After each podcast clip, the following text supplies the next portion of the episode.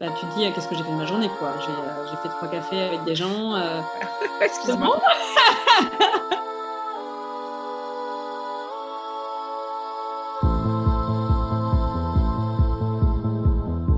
Bonjour, vous êtes bien sur le podcast FDIC, les femmes digitales des industries créatives. Je suis Carole Barkatz de la société Everywhere Anytime. Ma mission, elle est d'accompagner les dirigeants, TPE, PME, travailleurs indépendants, dans le monde des industries créatives, dans leur évolution numérique.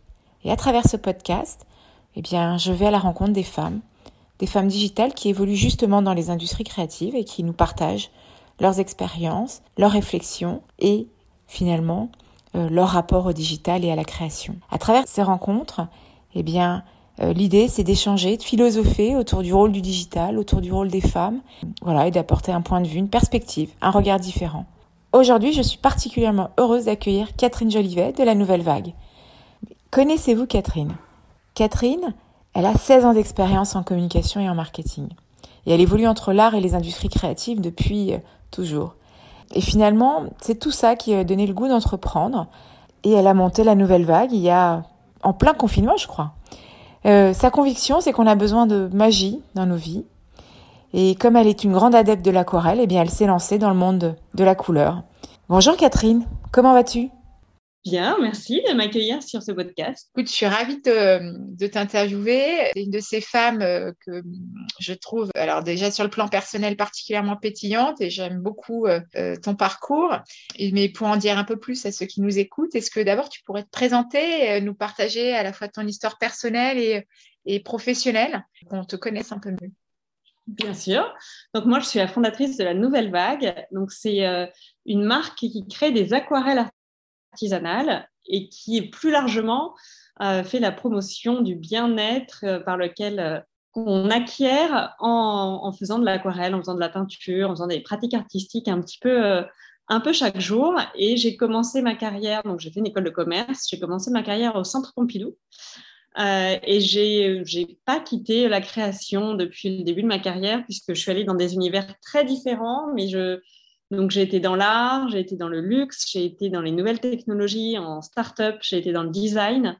Et j'ai toujours été fascinée par euh, la création, par les nouvelles idées et par euh, cette ambiance de travail très pétillante, justement, et très, très ouverte et très enrichissante des domaines de la création. Donc, j'ai fait ça pendant une. Je suis allée d'univers en univers pendant une quinzaine d'années. Et puis, euh, au moment du confinement, c'était un moment où euh, moi, je n'avais pas de mission. Donc, j'ai euh, commencé à travailler, reprendre des missions freelance. voilà, je travaillais avec, avec différents clients. on a, j'ai essayé de monter aussi un, un, projet B2B avec une amie. Et puis, euh, j'avais repris, moi, des activités plus, euh, plus créatives euh, parce que j'ai des enfants aussi et que, en fait, on oublie un peu quand on se met à travailler qu'on aimait dessiner, qu'on aimait, qu'on aimait danser, chanter. Euh, et donc moi, en tout cas, j'avais laissé ça un peu de côté. Et puis, euh, le, confinement, les enfants qui grandissent, le fait que ben, dans le train, on te demande de dessiner une grenouille et qu'en fait, tout le monde s'aperçoit que tu sais dessiner. Et tu dis, tiens, il y a peut-être quelque chose, tout le monde ne sait pas comme ça euh, dessiner une grenouille, un chien avec un crayon, tout simplement. et donc, du coup, je me suis replongée dans tout ça et, euh, et j'avais envie, euh, en fait, au tout départ, j'avais envie de prouver à mes clients B2B euh, qu'on pouvait faire une marque dans le digital parce que parce que j'arrêtais pas de dire mais si, je vous promets, moi je connais en plus plein, je suis à fond dans l'état d'esprit américain, on peut créer une marque uniquement sur Instagram, ça cartonne, ça fait des années que ça existe. Et puis j'avais beaucoup de, de gens en face de moi qui étaient un petit peu frileux qui comprenaient pas tout à fait ce qu'il fallait faire, euh, ne comprenaient pas non plus les barrières qu'il fallait euh, euh, laisser, qu'il fallait dépasser et laisser tomber un peu pour entrer dans cet univers-là. et ça, je l'avais vu même moi dans, toute ma carrière précédente, que ce soit dans, le design, alors pas dans les objets connectés. Hein. les objets connectés, le digital, c'était pas un problème.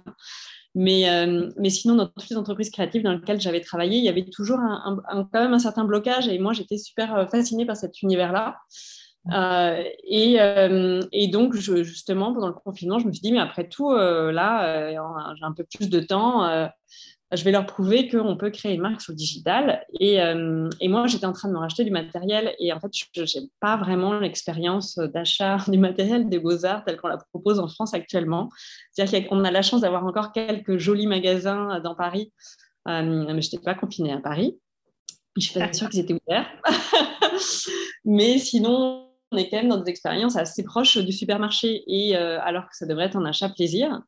Euh, donc ça ne me plaisait pas, donc je suis allée voir évidemment ce qui se faisait aux États-Unis. Et là j'ai vu que bah, en fait euh, il y avait ça, c'était un, petit peu secoué le marché des beaux-arts aux États-Unis, qu'il y avait des gens qui pensaient les choses autrement, qui faisaient justement de l'aquarelle artisanale. Et je me suis dit tiens cette chose c'est possible d'avoir des jolies collections de couleurs bien présentées, faites de manière hyper clean par des gens qui ont l'air cool.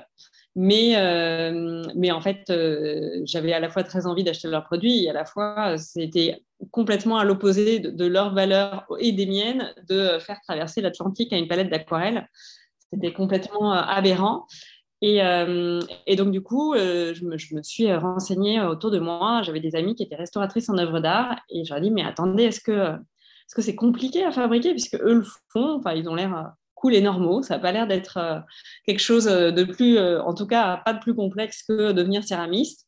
mais personne n'a l'air tellement de le faire, donc racontez-moi. Et, et, du coup, c'est comme ça que je me suis aperçue que c'était pas si compliqué, qu'on pouvait le faire. mes parents m'ont gentiment laissé une partie de leur garage pour faire des tests. oui, parce que tu n'étais toujours pas à Paris en attendant. Non, je toujours pas à Paris, j'étais chez mes parents. C'est génial. Et donc, euh, effectivement, physiquement, quand on dit que Google a commencé dans un garage, on pourrait dire que la nouvelle vague aussi, dans un coin du garage de mes parents. mais, un, garage coloré. Un garage coloré. Un garage qui est devenu un peu coloré, mais du coup, euh, voilà, tout, le monde régulièrement ouvrait la porte de garage, du garage à regarder ce que j'avais fait et se demander mais à quel point elle est partie complètement de dépression pendant ce confinement, pourquoi Pour se lancer dans un truc pareil. Et puis, euh, et puis en fait, l'aventure a super bien pris. Les réactions des clients étaient euh, hyper positives. Et, euh, et, à un moment, je me suis dit, mais pourquoi continuer à, à s'échiner, à passer des heures à expliquer ce qu'il faut faire aux autres alors que mes clients, ils sont contents. Et, et donc, autant mettre toute mon énergie sur, sur la nouvelle vague et, et basculer à 100% sur la nouvelle vague. donc, c'est comme ça que la nouvelle vague est née. Euh, à la fois un peu par hasard et à la fois, je pense que toutes les entreprises entrepreneuriales, toutes les aventures entrepreneuriales, on a ça au fond de soi, c'est-à-dire que euh, on a toujours l'impression que ça arrive par hasard, mais, euh, mais ça fait longtemps. Enfin, moi, j'étais biberonnée de culture entrepreneuriale. quand j'étais en plus en start-up, bah, voilà, j'étais vraiment dans cette culture-là, dans, dans, une grande connaissance des, entreprises qui se montaient aux États-Unis, en France, à suivre les parcours des gens, comment ils géraient euh, leurs aventures. Donc, euh, donc c'est à la fois par hasard et à la fois, je pense que c'est pas que le hasard n'existe pas, mais quand même. oui, en tout cas, tu sens qu'il y a une partie d'accomplissement euh, dans quelque.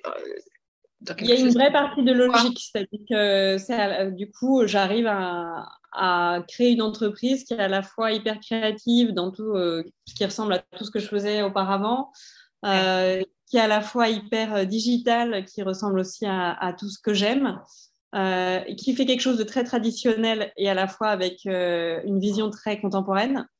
Et moi, tu vois, quand je travaillais dans le luxe, je travaillais pour des marques qui étaient magiques, qui existaient depuis des siècles, qui faisaient un, travail incroyable. Mais justement, l'objectif, c'était de les faire passer vraiment dans le 21e siècle. Et c'est euh, ce que j'ai toujours adoré euh, regarder euh, dans les aventures des grandes entreprises, faire, moi, en tant que consultant, d'avoir ce côté réveiller quelque chose existant depuis très longtemps et puis de le, de le, ramener à la sauce 21e siècle, quoi, de se dire, voilà, en fait, on peut toujours... Enfin, tu vois, dans les beaux-arts, typiquement, il y a très, très, très voilà, ça existe depuis, les entreprises existent depuis très très longtemps, euh, souvent depuis le 18e siècle, 18, euh, 19e. Euh, les gens ont une manière de faire qui n'a qui pas tellement bougé et, et, du coup, je trouve ça assez rigolo d'arriver et de dire, bah oui, voilà, moi j'arrive avec des codes qui sont différents et donc je travaille différemment et mon Instagram ne ressemble pas du tout à ce, celui des, des concurrents qui sont là depuis le 19e siècle, autant te le dire.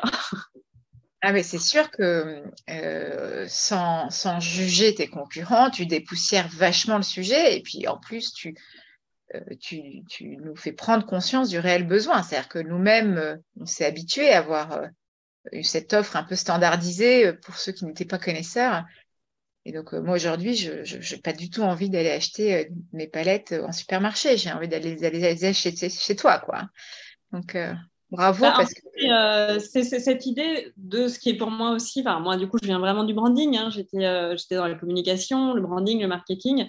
Et c'est cette idée de ce que doit être une marque pour moi à l'heure actuelle. C'est-à-dire que c'est pas juste un logo euh, posé sur des beaux produits bien faits. Ça, ça, c'est chouette, mais c'est une toute petite partie du travail. Et, et, moi, ce qui me réjouit avec la nouvelle vague, c'est que j'ai j'ai vraiment des gens qui débutent la pratique des beaux-arts avec la nouvelle vague, qui débutent ou qui redécouvrent parce qu'on euh, on en a tous fait en fait. On a tous oublié qu'à 5 ans, on peignait et qu'on était ravis, qu'on trouvait ça hyper beau. Euh, et, donc, euh, avoir ce côté ambassadeur des beaux-arts auprès de, auprès de mes clients, je trouve ça magique. Et à la fois, je, pense, en tout cas, ma conviction, c'est que les marques aujourd'hui ont ce rôle-là aussi de nous aider à, en tout cas, ont une place pour nous faire avancer, nous faire voir les choses euh, différemment, changer des habitudes et, euh, mm. et pas juste euh, dire voilà, je pose de jolis produits et ils sont posés dans les magasins, mais vraiment embarquer et enthousiasmer les clients. Oui, c'est-à-dire qu'il y a un sujet de se réapproprier son propre, sa propre créativité et sa propre autonomie face à sa créativité. Et c'est un peu l'expérience que tu proposes d'une certaine façon dans la promesse. Exactement de, travailler ensemble, en tout cas, sur euh, le fait de redécouvrir sa propre euh, créativité, son propre plaisir créatif. Euh, et, puis de faire tomber les barrières parce que oui, en fait, quand tu vas dans un magasin des beaux-arts et que tu poses une question, tu as souvent l'impression d'être un petit peu dépassé par la réponse quand tu as compris la réponse. et de se dire, en fait, euh, les, choses peuvent être très, très simples et on peut euh, répondre à tes questions sans, euh, sans y rajouter du technique et, et accepter conceptuel. ouais, et puis que 90% des gens ne seront pas Picasso et c'est très, très bien comme ça. Bien sûr, et, absolument. Et au contraire, c'est même super qu'on puisse donner cette chance-là, cet accès Ouais, et puis et c'est une question qu'on ne se pose pas du tout dans le sport. Tu vois, quand tu te mets à courir, on ne te demande pas tout de suite euh, si tu veux t'inscrire aux Jeux Olympiques. Tu vois, ça, semble assez naturel de se dire euh, je fais un jogging une, fois par semaine et tout se passe bien. Mmh. Euh, et, c'est vrai que dans les beaux-arts, les gens se, mettent eux-mêmes d'ailleurs la pression et le regard de l'entourage souvent dire ah dans ton dessin ça ça va ça ça va pas ou la perspective a un problème ou en fait, euh, c'est pas grave si tu as passé cinq minutes à t'éclater et, euh, et, que tu vas en garder un bon souvenir et que même si le dessin est complètement de travers, en fait, ça va te rappeler un bon moment. Ben, pour moi, le, pari est gagné. C'est vraiment aussi euh, redescendre, tu vois, arrêter de sacraliser cette pratique-là en disant, en fait, c'est une pratique qui est très saine pour ton cerveau. Donc, euh, arrêtons de la bloquer euh, uniquement euh, aux artistes, aux gens qui savent dessiner, quelle que soit la signification qu'a vraiment ce mot de savoir dessiner, et, ouvrons juste au plaisir de pratiquer comme, voilà, comme tu peux demain aller faire du yoga ou aller courir dans un parc. Quoi. Disons que tu viens de m'ouvrir une pensée auquel je n'avais, que je n'avais jamais touchée. C'est-à-dire qu'effectivement, c'est un travail euh, pour, son, pour soi, pour son bien-être, et qui, au même titre que le sport, peut être une discipline qui peut être euh, un effort à un moment donné, mais qui nous apporte un bénéfice, un, plaisir. C'est tout à fait juste. Je te remercie. C'est, euh, et du coup, la nouvelle vague, pourquoi la nouvelle vague, en fait, par rapport à toute cette histoire-là? C'était vraiment par rapport à effectivement cette cette concurrence plutôt ancestrale, c'était, de ce point de vue-là que tu voulais te différencier ou il y a un autre euh, propos derrière? Alors, euh, en fait, euh, j'ai, pas tant que ça pensé aux concurrents au moment où j'ai, j'ai créé la marque et où j'ai, pas cherché à me différencier. Enfin, c'est-à-dire que je l'ai fait de facto parce que ce qu'ils proposaient me convenait pas, mais et je me suis pas dit, ah tiens, je vais utiliser tel, tel mot ou telle manière de faire parce que ça va me différencier je suis plutôt allée sur mon propre chemin. Et pour moi, euh, bah, la nouvelle vague, euh, c'est le cinéma, c'est euh, un renouveau, c'est les couleurs complètement dingues des films de ces années-là. Il n'y avait pas que du noir et blanc, et Pierrot le Faux est complètement dingue là-dessus. et c'est ouais, ce vent de fraîcheur qui est, qui, est, arrivé assez naturellement, en fait. tu vois, dans les réflexions, non. c'est venu très spontanément et c'était cool et ça sonnait bien et, et ça, ça, portait beaucoup de choses de, de, ce qui me plaisait aussi, moi, en termes de valeurs et de, et de, de, secouer un peu ce qui se passe autour. C'est un, vrai, c'est un vrai mouvement cinématographique intéressant et, euh, et, pas triste non plus. Euh, tu vois, la nouvelle vague, c'est-à-dire qu'il y a des choses, voilà, tout n'est pas hyper euh, gay dans les films, c'est pas des que des comédies musicales. Mais mais il y a cette, cette manière d'aborder la vie qui est quand même qui est pas voilà pas pesante en fait plus que triste tu vois et ça c'était important pour moi aussi parce que pour moi c'est vraiment important que cette marque soit pas pesante que qu'on vienne rajouter de, de l'allègement et pas du poids qu'on vienne ajouter de la joie et pas de la pression et pas euh, qu'on se dise, c'est, euh, tu vois, quand on se montre un dessin, effectivement, que je dise, mais c'est super, euh, il y a des super couleurs, c'est super que tu aies pris le temps de, de, peindre, plus que de se poser la question de savoir si ton, ton, arbre il est de la bonne taille par rapport au personnage, tu vois. Bah Donc, c'est aussi cette idée-là de légèreté. C'est super intéressant. Et alors, donc, tu as, eu ce déclic effectivement sur la nouvelle vague pendant le Covid. Euh, plus globalement, c'est quoi, à quel moment tu as eu euh, besoin de basculer euh, dans l'entrepreneuriat? Et, en fait, qu'est-ce qui a justifié ça? Moi, je pense que j'ai toujours, envie toujours eu envie de basculer dans l'entrepreneuriat. J'ai monté euh, plein de projets qui euh, sont mornés ou qui n'ont pas vécu très longtemps. Euh, parce que j'avais toujours eu cette envie-là, j'avais toujours des idées. Donc, tu vois, tu fais un apéro avec des copains et puis tu as une autre copine qui est enthousiasmée et tu montes un business plan. Et puis, trois mois après, en fait, le truc s'est arrêté. Mais il y avait quand même cette, cette énergie toujours, tu vois, de, de se dire. Ah, toujours, quoi. Ouais, et j'ai fait un nombre de business plans. Enfin, j'avais plein de jolies idées, euh, si tu veux, qui sont encore dans mon euh, et, euh, et, en fait, et ben, le confinement, ça m'a forcé. C'est-à-dire qu'il y a un moment, en fait, bah, voilà, les missions freelance, c'était un peu compliqué. Puis en plus, moi, je reprenais au moment du confinement des missions freelance. C'est pas comme si, tu vois, j'avais mes clients depuis toujours. C'était vraiment de la reprise. et ça faisait peut-être deux ans que j'avais pas fait de freelance. Donc, euh, j'avais une activité qui était compliquée. Euh, j'étais, comme tout le monde confinée avec des enfants à la maison à gérer en, télétravail et j'avais le choix entre me dire bon bah c'est pas grave, je fais l'école à la maison à fond et on verra après, ou me dire euh, en fait non, moi aussi j'ai, le droit à un temps de, travail et, et qu'est-ce que ça veut dire pour moi sur ce temps-là, en tout cas de se sortir de, cette vie à la maison? Et, et le confinement m'a bah, forcé, m'a forcé, m'a mis dans des situations où de toute façon, bah, quoi, que je, quoi que je fasse, c'était pas grave parce qu'il n'y avait pas tellement de, il y avait pas de boulot, il n'y avait pas de mission freelance. Donc il y avait une liberté, à la fois une liberté totale et c'était soit tu fais rien, soit tu fais ça. Donc autant le faire, quoi. Ouais, bien sûr. Euh, parce que non, je, ne suis pas une très très bonne euh, maman à la maison. Mes filles peuvent confirmer. C'est-à-dire oh que je suis, très très bonne quand je suis euh, quand j'ai des projets par ailleurs. Je peux être très bonne en week-end, mais mais tu vois sur le, confinement, elles ont trouvé que le confinement c'était sympa parce qu'elles étaient entre elles entre cousines et tout, mais mais bon que moi c'était bien que je travaille quand même. C'est un, une autre conversation, hein, le syndrome de la mère parfaite. Je crois qu'on est toutes pareilles et, et encore hier, je me demandais est-ce que les actions que j'étais en train de, vivre euh, était exemplaire pour mes enfants et, voilà tu vois. Donc on est quand même dans une culpabilité constante mais c'est une autre conversation.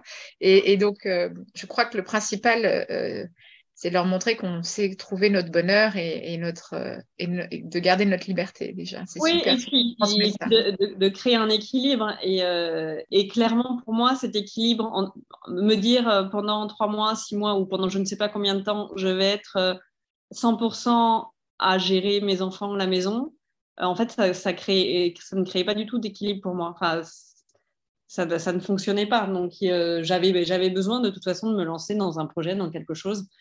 Euh, c'était pas envisageable euh, autrement. Enfin, ça ne, ça me déséquilibrait moi énormément. Et, et après, voilà, c'est d'autres conversations aussi de, de comment, quelle est ton identité, comment tu te vois, etc. Mais, mais en tout cas, ça me, je n'étais pas prête à, me dire bon, bah, c'est pas grave, pendant six mois, je m'occupe de mes enfants. Ah, je, j'ai, tu vois, quand j'étais en congé maternité, moi, je faisais des formations, des choses. J'ai, jamais, euh, j'ai, jamais vraiment assumé d'être à la maison. Quoi.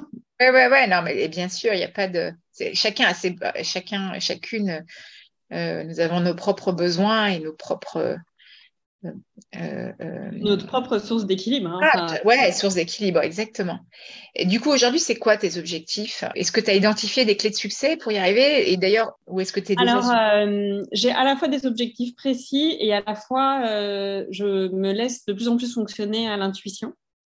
C'est quelque chose, moi j'ai toujours beaucoup fonctionné à l'intuition et c'était très compliqué de fonctionner à l'intuition quand tu es dans une entreprise. Est-ce que euh, dire euh, à toi N plus 1, en fait, on va aller faire ça parce que je sens que c'est la bonne voie, ça marche pas super bien, tu vois? C'est là où le business plan, en général, marchait mieux, mais effectivement... Voilà, il euh, valait mieux avoir une présentation PowerPoint de 75 slides pour, pour, le rassurer un maximum et dire que je ne faisais pas complètement n'importe quoi. Mais, mais au final, le résultat était le même. Donc, c'était là aussi où, où, moi, ça générait des frustrations de dire, bah, je le savais, de toute façon, qu'il fallait le faire. Donc, on pouvait y aller tout de suite. Euh, et donc, je, sais que je suis bonne quand je suis mon intuition. Donc, je me laisse, euh, à la fois, je me fixe des, objectifs et à la fois, je me laisse euh, me dérailler, entre guillemets, des objectifs pour, pour suivre mon intuition et mon envie et le, et le courant du moment, quoi. De venir attraper ce que je vais sentir. clairement, je me fixe des objectifs de chiffre d'affaires. D'abord parce que as, voilà, ça donne, ça donne un objectif précis, ça donne un peu un KPI. Mais euh, je pense que ce qui est plus important pour moi en termes de, de KPI, euh, c'est en fait euh, de pas grandir de, grand, de pas grandir seul, de pas se dire j'ai fait 100 000, 500 000 euros toute seule dans mon coin et c'est cool. Pour moi, c'est vraiment important de grandir avec une équipe, euh, en fait, de faire, euh, de faire grandir des gens avec moi et d'avoir euh, des gens qui adhèrent au projet et qui sont contents et à qui ça donne une mission qui est hyper intéressante pour eux et qui vont grandir en participant au projet. Donc pour moi, des vrais, une des vraies clés de succès, c'est justement de, pouvoir m'entourer de ces personnes qui grandissent aussi grâce à la nouvelle vague. Et pas que mes clients, enfin mes clients, je, pense pas qu'ils grandissent avec la nouvelle vague, mais je sais qu'en tout cas, euh, il y a un échange d'énergie qui se fait entre euh, mes clients et la marque euh, qui est super bénéfique et je trouve ça génial. Mais j'ai un vrai, c'est vraiment important pour moi qui est, enfin, tu vois, si j'étais milliardaire en étant toute seule dans ma boîte, je serais très malheureuse. Enfin, en tout cas, je ne penserais pas que j'ai atteint du succès parce que j'ai pas monté une équipe qui elle-même se nourrit aussi du projet se nourrir toute seule du projet, pour moi, c'est euh, ça, c'est pas pas ma vision en tout cas d'une entreprise qui fonctionne. Alors qu'il y a plein de business models ou même euh, euh, même sur des business models équivalents. j'ai des amis qui font de l'accessoire, des choses comme ça, qui font des très très gros chiffres d'affaires en étant toute seule. Et, et ça, peut très bien fonctionner. Moi, c'est pas comme ça que je l'envisage. J'ai vraiment envie que différentes personnes puissent se nourrir du projet avec moi. Euh, donc ça, c'est important pour moi. Et après, euh, euh, en KPI plus business, bien sûr, bah, je regarde les indicateurs de comment fonctionne ma page Instagram, de comment fonctionnent mes ventes. Mais c'est plus la tendance globale qui m'intéresse et, et, en fait sur lequel je m'attache. Parce que si tu regardes chaque jour tes ventes, enfin, il y a un moment, tu piques une crise cardiaque un jour sur deux et puis le lendemain, tu es hyper heureux. Enfin, il y, a une espèce de, quotidien qui, peut être hyper euh, angoissant et stressant euh, et, dont j'essaye effectivement de, me détacher pour me dire attends, la vision globale, c'est euh, que la pente est positive, que les, personnes qui t'appellent pour faire du retail, c'est les bonnes personnes, c'est des gens avec qui tu as envie de t'associer, dont les marques sont intéressantes, dont les magasins sont intéressants. ça veut dire que la marque aussi sort juste d'elle-même et puis qu'elle intéresse d'autres personnes. Donc, euh, euh, ces KPI-là, euh, en tout cas, ces données-là sont hyper positives. Et du coup, je n'est pas que je m'angoisse pas du chiffre, puisqu'évidemment, on a tous besoin de chiffres, on a besoin que l'argent rentre, et pour pouvoir justement tu vois, avoir les gens que tu embauches deux heures par semaine pour l'instant, pouvoir les avoir à, 10 heures par semaine parce que tout le monde a envie, de grandir ou si eux, ils ne veulent pas 10 heures par semaine, avoir 10 personnes qui ont deux heures par semaine. Mais, mais je pense que pour que ça marche, en fait, le chiffre ne doit pas être une obsession. C'est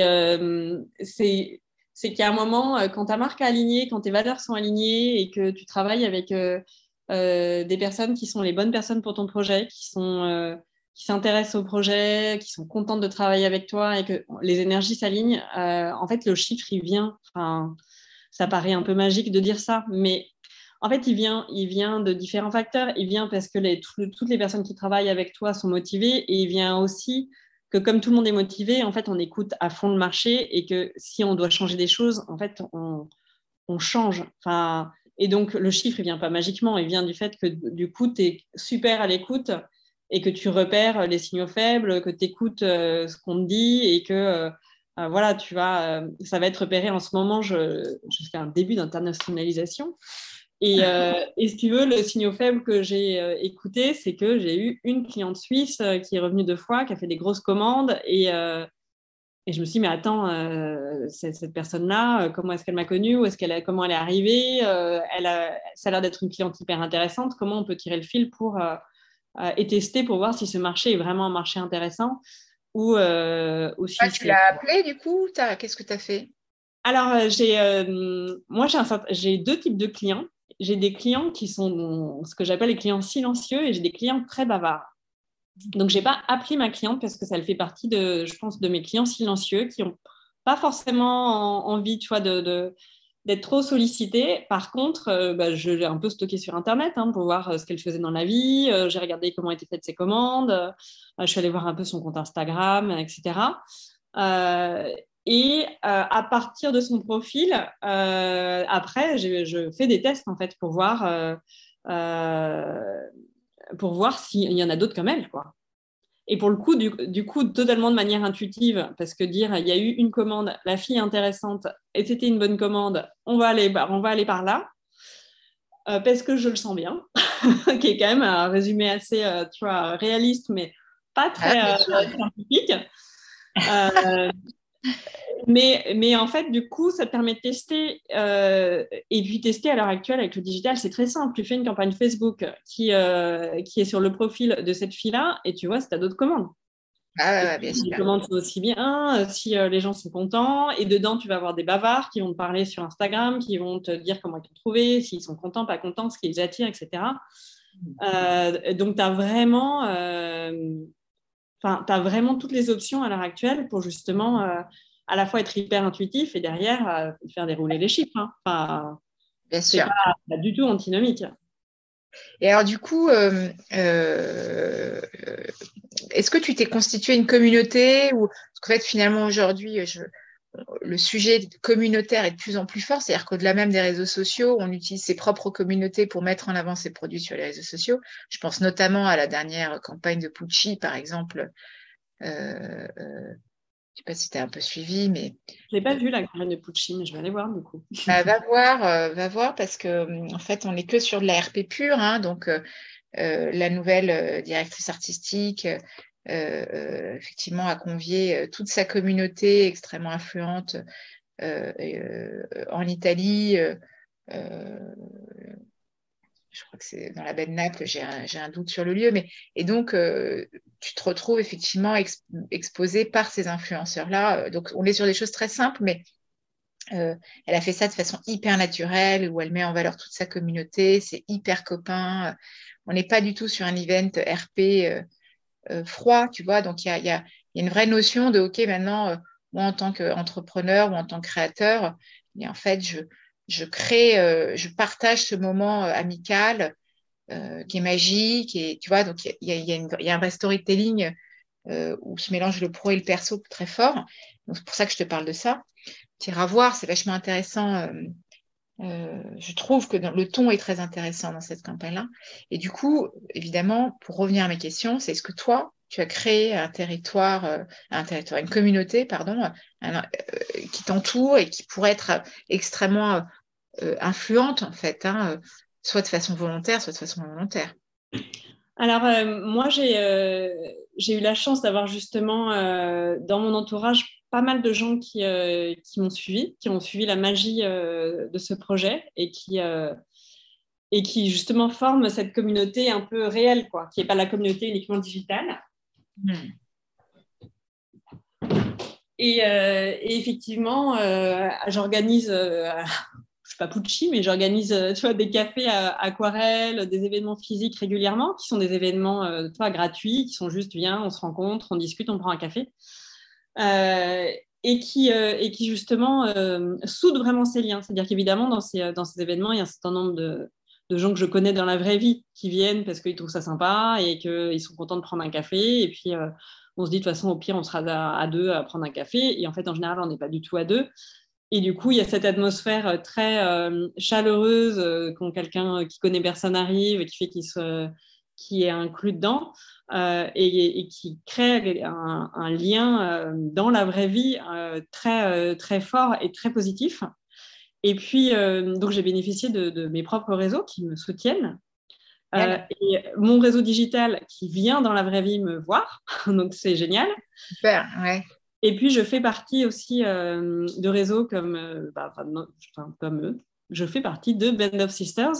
donc, il y a un réseau professionnel de femmes créatives et qui est, enfin, ce genre de réseau, c'est assez magique parce qu'en fait, on connaît toutes euh, les produits des unes et des autres. Et puis, euh, en fait, euh, dès qu'on croise quelqu'un qui pourrait être intéressé par le projet d'une autre, on lui en parle. Enfin, il y, a quelque chose de très, de très solidaire, de très sympathique et très chaleureux dans ce genre de réseau. Qui fait qu'en plus, il y a un effet des, multiplicateurs parce que voilà, on a des profils différents, on a des réseaux physiques et digitaux différents, et, tout ça euh, toi, ça cumule entre entrepreneurs. Euh, on fait euh, éventuellement d'ailleurs des partenariats entre marques, pas obligatoirement. Parfois, juste, on, parle à droite, à gauche des produits d'une autre, mais il y a aussi le côté très business de dire parfois, bah, là, on a un truc entre nous, nos communautés se ressemblent, il y a un truc à faire, on va faire un partenariat ensemble, etc. Et, et, en tout cas, ces communautés d'entrepreneurs, alors il se trouve que moi, je suis que dans des communautés d'entrepreneurs féminins. Mais euh, sais pas que j'étais opposée à être dans les communautés d'entrepreneurs avec des hommes, mais euh, c'est venu, euh, venu comme ça. Et en tout cas, euh, c'est des communautés de très, très, de très belles très belles énergies et je faisais aussi, partie de Face to Face ou pareil avec des femmes entrepreneurs qui sont dans le bien-être, la beauté, la mode et, et ces énergies-là sont très précieuses outre effectivement le, du coup, le partage de communauté, le soutien qu'on peut avoir, on est aussi très précieux dans le, partage de compétences parce qu'en fait, euh, on est toutes en train de gérer les mêmes problèmes en permanence. Euh, et donc, tout d'un coup, bah, tu, partages, euh, tu partages un email avec une du groupe ou avec sur WhatsApp où il y a tout le groupe en disant bah, j'ai tel problème, qui, qui, sait comment le résoudre? Et en fait, il y a toujours quelqu'un qui est capable de le résoudre. Et, et donc, on, donc, on n'est on pas seul. Euh, et, en fait, on a tendance à se croire seul euh, parce que voilà, quand tu es entrepreneur, au départ, tu es tout seul à ton ordinateur. Mais, euh, mais en fait, je pense que c'est important de ne pas être seul, de s'entourer, de faire des cafés, de, de, dire non, entre guillemets, à aucun café. Même si ça prend du temps, c'est chronophage, je pense que c'est le rôle du fondateur. Et que de toute façon, oui, tu as de l'opérationnel à faire, mais en vrai, emballer les colis, tu peux toujours le faire à 23h devant ta télé. Euh, et bon, c'est pas grave, quoi. C'est, euh, évidemment, sortir de. Mais, euh, mais, mais je pense que entre, tu vois, faire une séance de colis et entre aller prendre un café avec quelqu'un qui me le propose, que je connais pas, je choisis toujours le café. et de toute façon, l'opérationnel, il va être fait. Et en vrai, l'opérationnel, il s'accumule indéfiniment parce qu'il y a des vraies urgences. Il y a des colis qu'il faut envoyer parce que des gens ont des anniversaires à la fin de la semaine et il faut qu'ils le reçoivent avant. Ça, c'est une vraie urgence. Mais euh, il y a un vrai, délai, un vrai timing. Mais la réalité, c'est que l'opérationnel s'accumule en permanence. Tu as fait ton site, tu veux l'améliorer. Tu l'as fait en français, tu le veux en anglais, en italien, en espagnol. Euh, tu as une newsletter, bah, en fait, tout d'un coup, tu te dis qu'il faudrait en faire plus souvent. Enfin, tu as mille et une façons de te bloquer dans l'opérationnel et euh, faire des cafés, euh, parler de ta marque, c'est là où, où tu peux justement écouter aussi ces signaux faibles dont je parlais précédemment, de regarder comment les gens réagissent, quels mots ils utilisent pour parler de toi, quel, sur quel thème ils rebondissent, quelles choses ils trouvent vraiment intéressantes, vraiment personnelles. Et, et moi, clairement, la marque se crée dans, dans, tous ces cafés que je fais depuis plus d'un an. C'est comme ça que se crée la marque parce que je rencontre bah, un mec qui va être euh, DA euh, et qui va euh, me, dire Ah, mais toi, ta spécificité, c'est ça. Et là, tu rebondis dessus parce que tu ne l'avais pas vu tout à fait sous cet angle-là. Tu pensais que, je ne sais pas, moi, les gens venaient pour la qualité de la couleur, alors qu'en fait, ils viennent pour la précision de telle teinte. Et en fait, ça, ça te semblait naturel, mais en fait, ça, ça eux, ça leur semble magique. et c'est ça qui est hyper riche. Et c'est ça qui t'amène vraiment à construire, je trouve, de manière euh, forte et continuer à avancer. Parce que l'opérationnel, tu t'y noies très facilement et très très vite. Et puis c'est rassurant, tu as coché des cases à la fin de la journée. Quand tu as fait des cafés, bah, tu te dis qu'est-ce que j'ai fait de ma journée quoi. J'ai euh, fait trois cafés avec des gens, euh, j'en retiens des concepts un peu flous. Mais en fait, en tout cas, moi, la manière dont je fonctionne, c'est que ces cafés, après, ça, ça décante. et c'est ça qui fait que le jour où tu écris le manifesto de ta marque, bah, tu mets cinq minutes à l'écrire parce que tout a décanté et que, et que tout ce qu'on a dit sur euh, la marque, sur ce qui était attirant, ce qui était intéressant, et eh ben ça, ça ressort euh, de manière à nouveau intuitive, mais ça ressort parce que tu as digéré tout ce que tu as vu autour de toi. Et que quand tu as trois personnes qui te disent euh, ce qui est chouette, c'est tel, tel reel, on te sent dans une grande proximité, etc. Mm. En fait, tu, tu saisis ce qui fait de manière organique en fait ta marque et pas uniquement justement un beau produit, un beau logo, quoi. Ouais, ouais, je suis d'accord avec toi. C'est vachement important ce travail de reformulation, d'écoute. Et... Il y a une question moi, que j'aime beaucoup poser, euh, auquel tu t'as répondu, mais très partiellement. C'est quoi ton rapport finalement euh, avec le digital et en quoi ça influence ton travail et ta créativité? C'est-à-dire que effectivement, tu vends en ligne aujourd'hui, euh, tu viens du digital, donc tu as une énorme expertise sur ce sujet-là. Mais finalement, ton rapport au digital, est-ce que tu l'as un peu pensé? Est-ce que est-ce qu'il nourrit ta créativité? Donc tu parles aussi des feedbacks qui remontent, par exemple. Bah, là-dessus, je te laisse répondre. J'aime bien philosopher le rapport au digital, tu vois. Donc, est-ce que ça euh, t'inspire, tu vois? ouais, c'est, hyper intéressant parce que euh, moi, euh, j'ai, j'ai un très bon rapport au digital. Je m'entends très bien avec le digital. Non, mais je suis, je suis effectivement, je suis passée en start-up, donc j'ai des objets connectés partout dans ma maison. Euh, enfin, on est, on est plongé dans ce monde-là et en même temps, je réserve des zones, je me réserve des zones justement sans écran. Donc j'ai un rapport euh, où moi-même, parfois, je, je m'interdis parce que je sais que je peux plonger dans le. On peut, enfin, on connaît tout ça, le, tu, ouvres ton téléphone et deux heures après, en fait, tu t'aperçois que tu viens de lever la tête, quoi, mais ça, fait deux heures. Donc, je, sais que j'ai tendance à faire ça et à plonger. Donc, je me, je me réserve des zones d'action où il m'est auto-interdit de prendre mon téléphone. Et notamment, justement, quand je peins, euh, je suis revenue à des inspirations papier pour ne. Parce que, évidemment, le réflexe, c'est euh, tu es sur Instagram, Pinterest, tu prends une capture d'écran pour justement avoir ces zones, ces moments de peinture hors du téléphone, hors de, du numérique. Mais euh, moi, ce qui nourrit énormément, enfin, moi, ça me nourrit énormément le digital. Ça me nourrit énormément parce que déjà, c'est un rapport à l'international qui est très fluide. Moi, j'ai quand même, euh, j'ai beaucoup voyagé, notamment aux États-Unis, mais aussi en Asie. Et, euh, et le contact avec ces cultures-là, qu'en plus, pendant les confinements, on n'a pas du tout pu avoir parce que c'était un petit peu compliqué de voyager. j'ai continué à m'en nourrir par le digital en suivant des personnes sur Instagram, en continuant d'aller lire euh, les, magazines américains sur Internet. Et donc, ça, ça me nourrit énormément et euh, ça, me, ça me fait énormément évoluer. Récemment, donc, j'ai ouvert le, compte TikTok de la Nouvelle Vague. Hmm, bravo. Et, TikTok est une grande aventure. et c'est une grande aventure parce que, oui, c'est pas juste le nouveau réseau social à la mode, machin, il faut aller voir. C'est parce que ça révèle une nouvelle manière aussi de penser et d'aborder les choses des générations qui sont sur TikTok. Parce que oui, je ne fais pas partie des plus jeunes sur TikTok, hein, clairement. Euh, c'est, il n'y a pas que des, très très jeunes, mais ils ont plutôt autour de 20 ans, voire moins, que euh, autour de 40-50. Hein. Euh, mais en fait, ce qui m'intéresse dans TikTok et dans le travail de ma page sur TikTok, parce que quand j'ai ouvert la page, j'ai eu des, des, vidéos qui ont eu plus de 100 000 vues. Donc j'étais genre euh, j'étais très très surprise. Je suis devenue la star de mes babysitters. Genre moi j'ai des vidéos à 100 000 vues sur TikTok, s'il te plaît. Et, en fait, j'ai eu tout de suite des. J'avais fait un petit post LinkedIn et j'ai tout de suite eu des réactions de gens qui me disaient Mais alors, est-ce que ça fait des ventes? Et, et, je disais, mais alors là, en fait, pour moi, justement, là, on ne comprend pas tout à fait le digital. C'est-à-dire que le digital, c'est comme le, monde physique. Hein. C'est-à-dire que ce n'est pas parce que tu ouvres un magasin que tu vends et euh, ce n'est pas parce que euh, tu as mis une nouvelle affiche dans la rue que tu vas voir quatre ventes de gens qui tombent sur l'affiche et qui rentrent dans ton magasin tout de suite.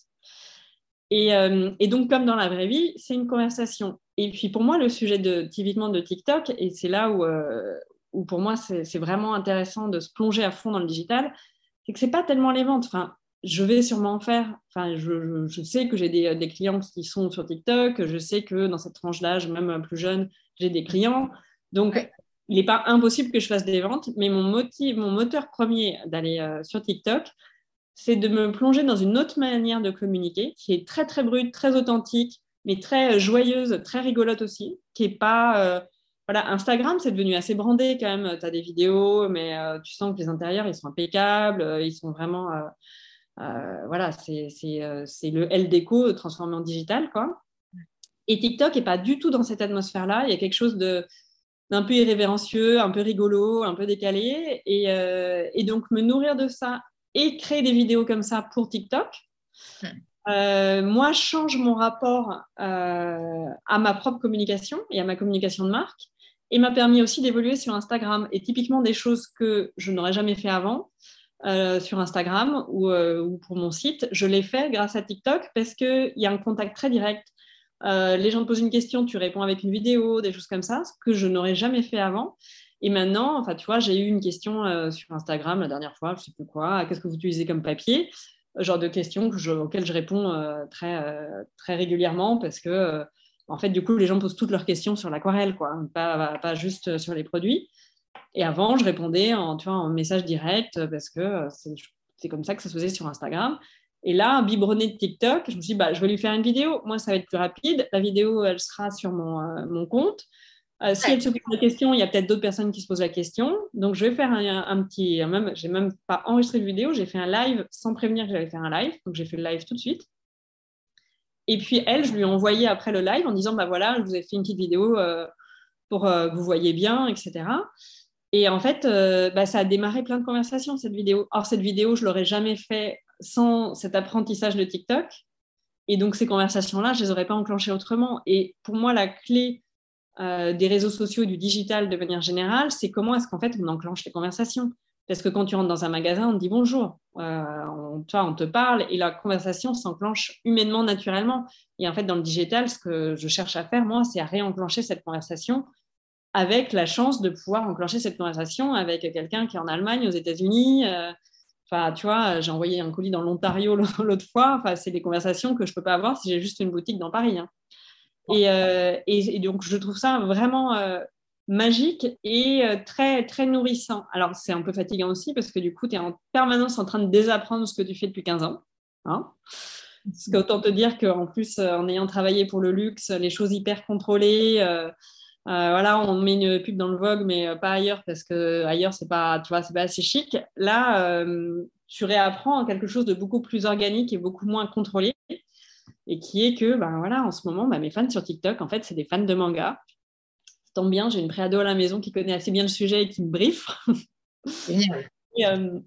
mais du coup, tu as une approche, enfin, totalement différente. Enfin, ça marche quand tu as cette approche aussi de se dire, en fait, j'écoute euh, ils sont fans de manga, c'est pas comme ça que j'imaginais mon client type.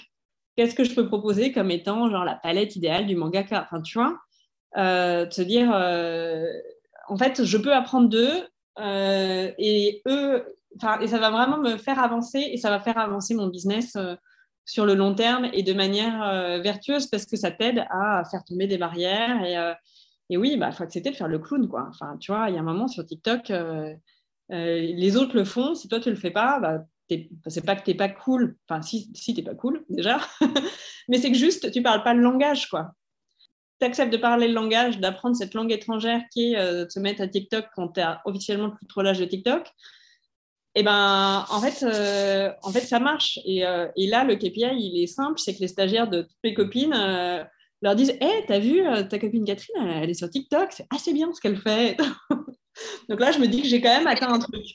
une vraie bienveillance, euh, c'est hallucinant. Hein ouais, il y a un truc. On, a, eu une peur bleue. ouais. J'ai fait un gros virage à droite là. on va sortir du digital. et alors là, le sujet, il est plus autour de ton rapport en tant que femme, femme au travail, pareil, en tant qu'entrepreneur euh, qui a monté une boîte et euh, suite à toutes tes expériences, est-ce que tu as déjà connu un plafond de verre? Est-ce que tu as un vrai sujet, toi, en tant que femme Est-ce que tu as eu du mal à trouver ta place? Est-ce que tu as des expériences comme ça euh, ou une réflexion que, tu as déjà élaborée suite à tes précédentes expériences ou suite à ton expérience actuelle aujourd'hui? Parce que finalement, tu es une femme active, une épouse, tu es une mère, une amie, femme d'entreprise. Et on parle beaucoup de la féminité aujourd'hui. Euh, je ne reprendrai pas les, euh, toutes les conversations qu'on peut avoir en parallèle, mais toi, quelle est ton expérience et quelle est ta réflexion aujourd'hui par rapport à ça? Alors, euh, moi, j'ai jamais eu le sentiment d'un plafond de verre, dans le sens où j'ai jamais eu le sentiment que j'étais bloquée. et que je ne pouvais pas accéder à quelque chose au-dessus parce que j'étais une femme.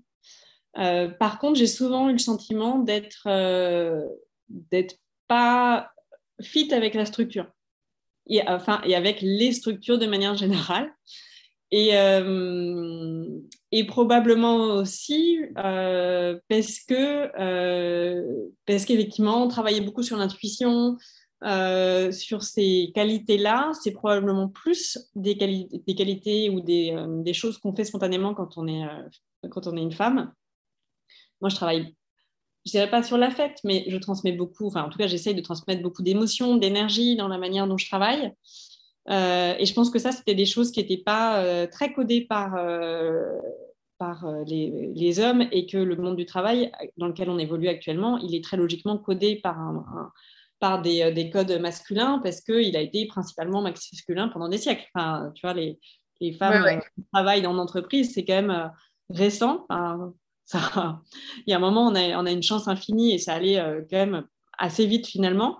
Euh, mais je pense que c'est son, enfin, plus ce, côté de ne pas se sentir euh, à l'aise dans la structure et pas seulement vis-à-vis des hommes, parce que moi j'ai eu des hommes très bienveillants autour de moi dans ma carrière et, et assez passionnants et assez, assez chouettes, mais aussi euh, vis-à-vis de femmes qui voulaient euh, réussir avec des codes masculins et qui t'expliquaient que maintenant, ma petite cocotte, en fait, euh, c'est pas comme ça qu'on va faire, quoi. c'est rigolo, mais tu plus, plus 15 ans et c'est pas comme ça qu'on va faire. Et, et, en fait, pour moi, l'entrepreneuriat, c'est aussi une chance de, ben, de pouvoir travailler autrement, déjà pour moi, mais aussi pour mon équipe et avec les, les liens que j'ai avec les gens avec qui je travaille et, euh, et de, de, fonctionner euh, totalement, euh, totalement autrement et de se dire que en fait ça peut marcher. Et, et, là, moi, je suis en plein dans la, la bio d'Yvon Chouinard, le fondateur de Patagonia, que tout bon entrepreneur actuel a lu. C'est clair. mais qui, est, qui, a réinventé à sa manière aussi, avec ses erreurs et, et ses, succès, la manière de travailler pour que euh, ça corresponde à lui, euh, lui ce qu'il attendait et, et parce qu'il trouvait ça normal en fait de fonctionner comme ça. Et en fait, l'entrepreneuriat pour moi, c'est l'opportunité aussi d'avoir une de pouvoir fonctionner comme je trouve que c'est normal de fonctionner. Tu vois, je trouve que c'est normal quand tu es appelé par l'école à 17h de pouvoir partir tout de suite sans donner de compte à personne.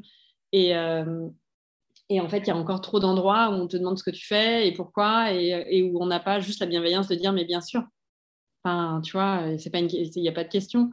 Euh, et, je pense que c'est révélé beaucoup au moment de la maternité parce que du coup, tu te retrouves avec cette dualité euh, des deux rôles et qu'est-ce que je fais euh, et, et, comment je fais quand mon enfant est malade et machin, etc. Et à la fois, à la fois, moi, je suis aussi beaucoup, je suis très clairement, ça m'est arrivé d'envoyer ma nounou gérer mon enfant malade en estimant qu'elle faisait, enfin, elle était dispo, elle faisait ça très bien et que moi, j'aurais pas plus de valeur ajoutée. Et donc, je je juge pas plus l'un que l'autre. Je l'ai fait des deux cas et j'assume des deux cas. Mais en fait, je, je veux pouvoir assumer d'avoir le choix de ne pas être regardée bizarrement parce que j'ai envoyé ma nounou ou de ne pas être regardée bizarrement parce que sur ce coup-là, je pars à 17h parce que c'est important. Euh, en tout cas, ça semble important pour moi. Et euh, il y a ce, truc de, effectivement, de la maternité te met face à, des valeurs, enfin, te met de façon face à tes propres valeurs parce que tout d'un coup, tu dois éduquer un enfant, donc tu te reposes des questions un peu fondamentales.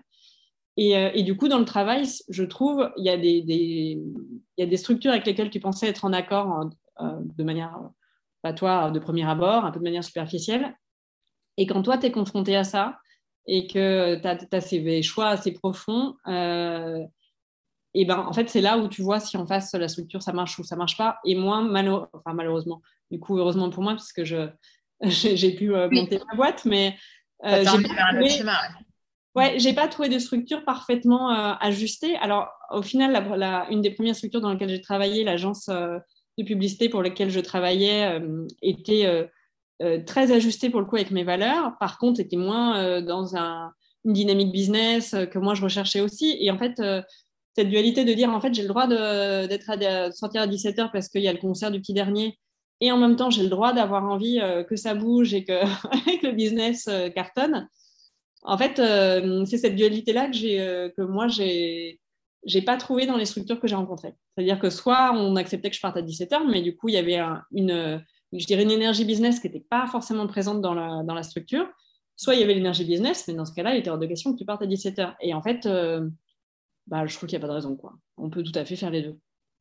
on s'arrange, quoi.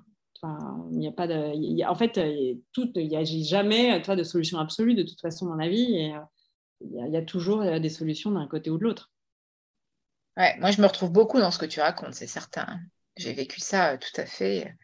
Même des entretiens d'embauche où, où le fait de dire je veux pouvoir partir à 17h alors que tu es une bosseuse euh, tu sais que tu es une bosseuse et on parle de toi, on t'a recommandé et tout. Euh, j'ai déjà eu un entretien, euh, elle, à le compte rendu, elle veut partir à 17h.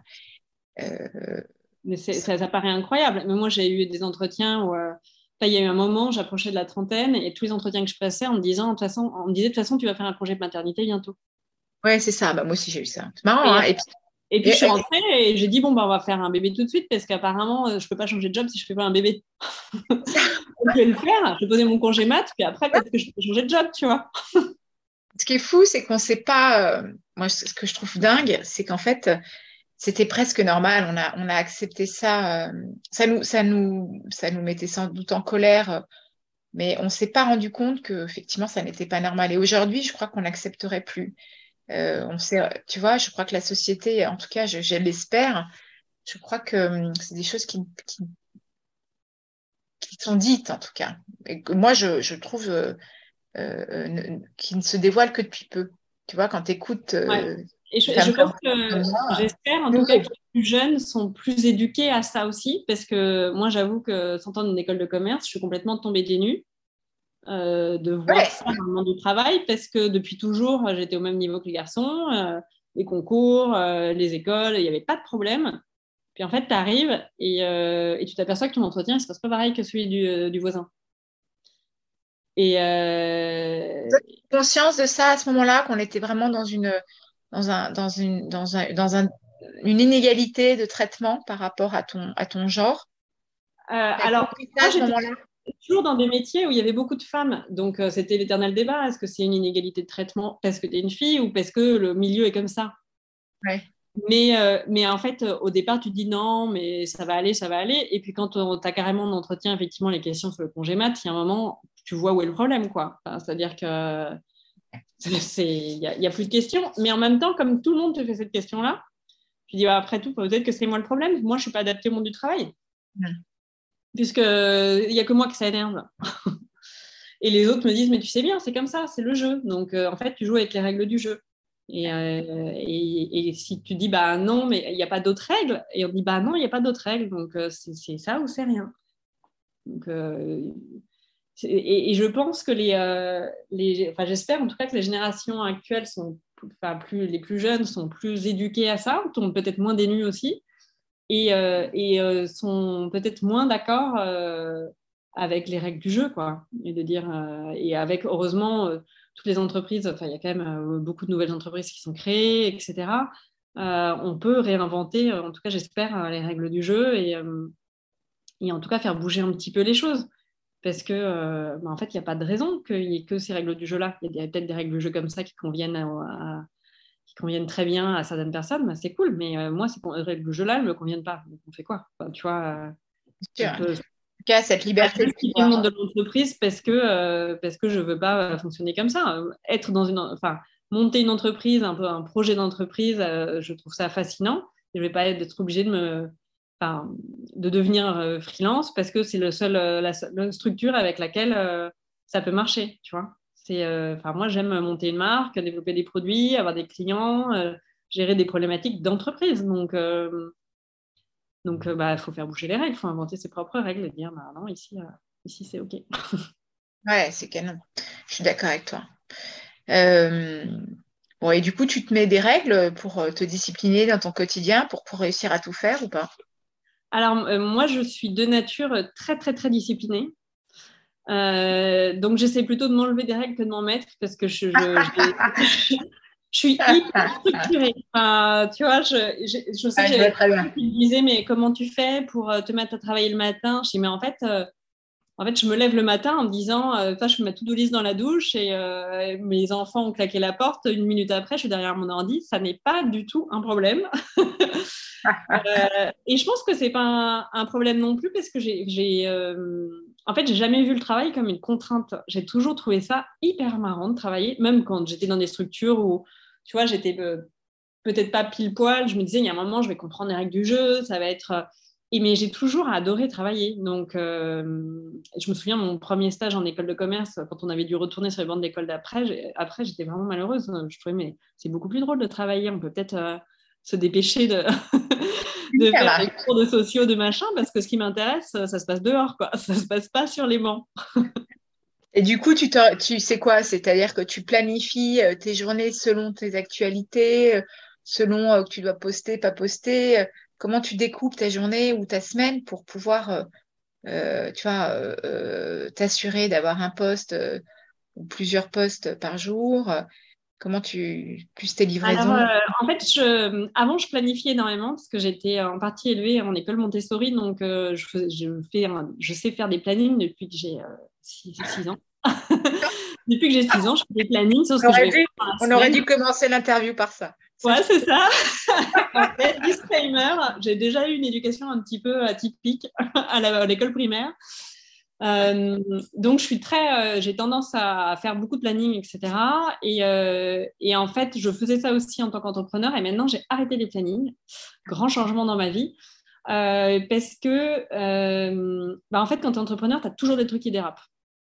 C'est-à-dire que tu as prévu d'avoir un rendez-vous avec ton fournisseur, mais en fait, ton fournisseur, il a pris des trucs de délai, il y a des problèmes, telle personne n'arrive pas à l'avoir au téléphone, euh, finalement, enfin, il y a toujours des choses qui dérapent, et y compris positivement. C'est-à-dire qu'il y a aussi une opportunité que tu n'avais pas prévue, qu'on te présente, et du coup, tu, te, tu la prends, et du coup, ton planning ne ressemble plus à rien, parce qu'en fait, tu as dit oui, a un truc qui est important pour l'entreprise, mais, euh, mais du coup, tu es, partagé entre j'ai fait les bons choix et mon planning a sauté, et quand même, euh, c'est assez désagréable comme sensation d'avoir bossé sur un planning et que tout saute.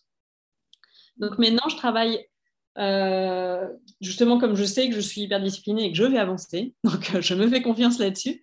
Euh, je travaille davantage en objectif, c'est-à-dire que effectivement, typiquement le contenu. Donc moi, je fais sur Instagram un post et un reel par jour plus un TikTok, et je fais un ou deux LinkedIn par semaine. et en fait, ça, c'est acquis dans mes routines. C'est-à-dire que hum, euh, tout ce que je fais dans la journée, je vais le documenter pour que ça puisse devenir du contenu. Euh, si j'ai une idée de contenu ou deux ou trois idées de contenu, je vais prendre une heure euh, pour filmer mes deux, trois idées de contenu. Et puis le soir, tu vois, je vais le monter tranquillement après le dîner et puis les garder en brouillon pour le jour où j'ai pas eu d'idée de reel. Ben, en fait, j'en ai déjà quatre en brouillon. Euh, donc, c'est vraiment rentrer dans une, dans une routine et dans une manière de, de travailler dans la journée. Donc, j'ai pas besoin de me dire de telle heure à telle heure, je fais du contenu Instagram. En fait, il y a des jours où ça dérape, où j'en fais un peu beaucoup. Mais euh, en fait, il y a des jours où j'ai pas le temps d'en faire. Et du coup, je suis bien contente d'avoir dérapé trois jours avant parce que euh, j'ai plein de photos, plein de vidéos qui sont déjà enregistrées. Ouais, très clair. Donc, euh, mais par contre, je travaille vraiment euh, en objectif en me disant cette, euh, cette semaine ou aujourd'hui, voilà ce qui serait vraiment chouette d'accomplir. sachant que vraiment chouette d'accomplir, c'est quand même une pression beaucoup moins importante que il faut absolument que ça, ça sorte tel jour, parce qu'en en fait, dans la vraie vie, bah, effectivement, tu as des opportunités, tu as des ralentissements, mais tu as aussi d'autres opportunités qui font que finalement, bah, tu bouges tous tes rendez-vous parce que tu as eu un rendez-vous important. et c'était plus important pour, pour, pour ta boîte de faire ce rendez-vous-là. Donc, c'est ah vraiment. Dans l'opportunisme de. Ouais. Tu es, une opportuniste de la communication, c'est-à-dire que tu, tu, continues ton activité et puis, et puis tu, tu, tu, trouves des leviers pour les intégrer dans ta com. Ouais. Ouais, et avant, tu vois, quand j'étais justement dans des structures où je faisais valider des plans de communication, euh, j'avais ce truc très rigide qu'il fallait présenter. Et donc, j'avais, euh, tu vois, euh, j'avais, je mettais en place des structures de poste. Tu fais un poste produit, un poste marque, un poste machin, etc. Et, et au départ, j'ai commencé à travailler comme ça et j'ai trouvé ça à la fois ça, ça, te structure quand tu démarres et à la fois maintenant, je sais qu'en fait cette structure-là, je l'ai en tête. Enfin, tu vois, en fait, je me fais confiance. Je fais confiance à mon intuition. Je sais que ah, il y a un moment, en fait, je ne vais pas oublier de faire un post-produit. Enfin, tu vois, le truc va arriver. Et donc, oui, j'ai quand même structuré, c'est-à-dire que euh, en début d'année, euh, quand je repose mes objectifs, etc., je sais les valeurs que je veux transmettre, la manière euh, dont je veux le transmettre. Et donc, j'ai, entre guillemets, posé cette structure que je faisais avant, mais je l'ai pas descendue dans un planning. C'est-à-dire que mentalement, je sais que je veux montrer du produit, je veux montrer quand on utilise du produit, je sais un peu comment on fabrique derrière le behind the scene et je sais à peu près la fréquence que je veux mettre. Mais je suis plus esclave du planning. Je me fais confiance de me dire, de toute façon, ça va, ça va le faire. Euh, les, bons, les bonnes idées vont sortir. Et puis, j'ai dans mon, dans mon réseau de gens qui m'entourent, j'ai des, euh, euh, deux consultantes, une, une DA et une qui est un peu DA aussi, mais qui, moi, me, que j'utilise plus sur ses capacités business digital. Et en fait, ces gens-là euh, regardent ce que je fais et me rappellent à l'ordre. C'est-à-dire qu'il y a un moment, euh, si tu veux, ma consultante euh, business, si je n'ai pas fait de post-produit pendant une semaine, je vais avoir un petit message dans, ma, dans mon DM Instagram en disant Quand même, ça fait longtemps qu'on n'a pas vu un petit godet d'aquarelle. c'est hyper intéressant, mais. Des garde-fous, tu t'es mis des garde-fous en fait et tu fonctionnes à l'instinct. Exactement. Et tu as structuré d'abord ta pensée. Exactement, j'ai structuré ma pensée, maintenant j'agis à l'instinct et ce qui me fait aussi, ce qui me permet aussi de effectivement de rebondir, comme on disait, sur euh, ce que les gens vont me dire pendant un café, etc.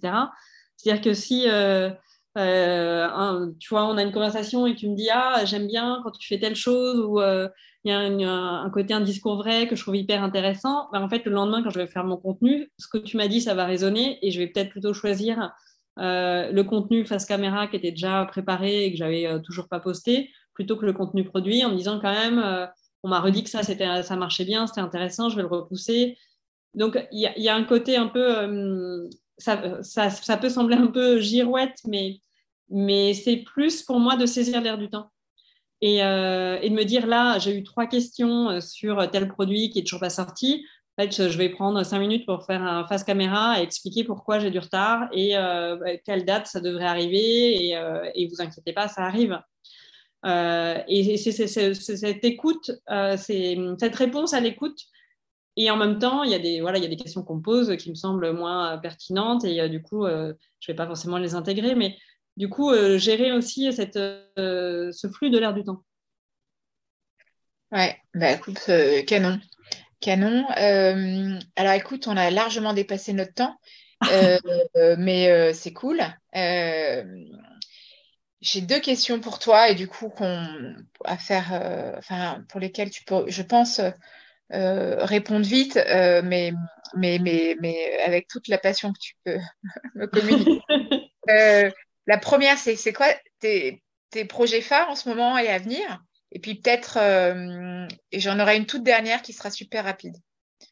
Alors, euh, les euh, projets phares, euh, le projet phare de début d'année, c'était vraiment de se structurer en interne.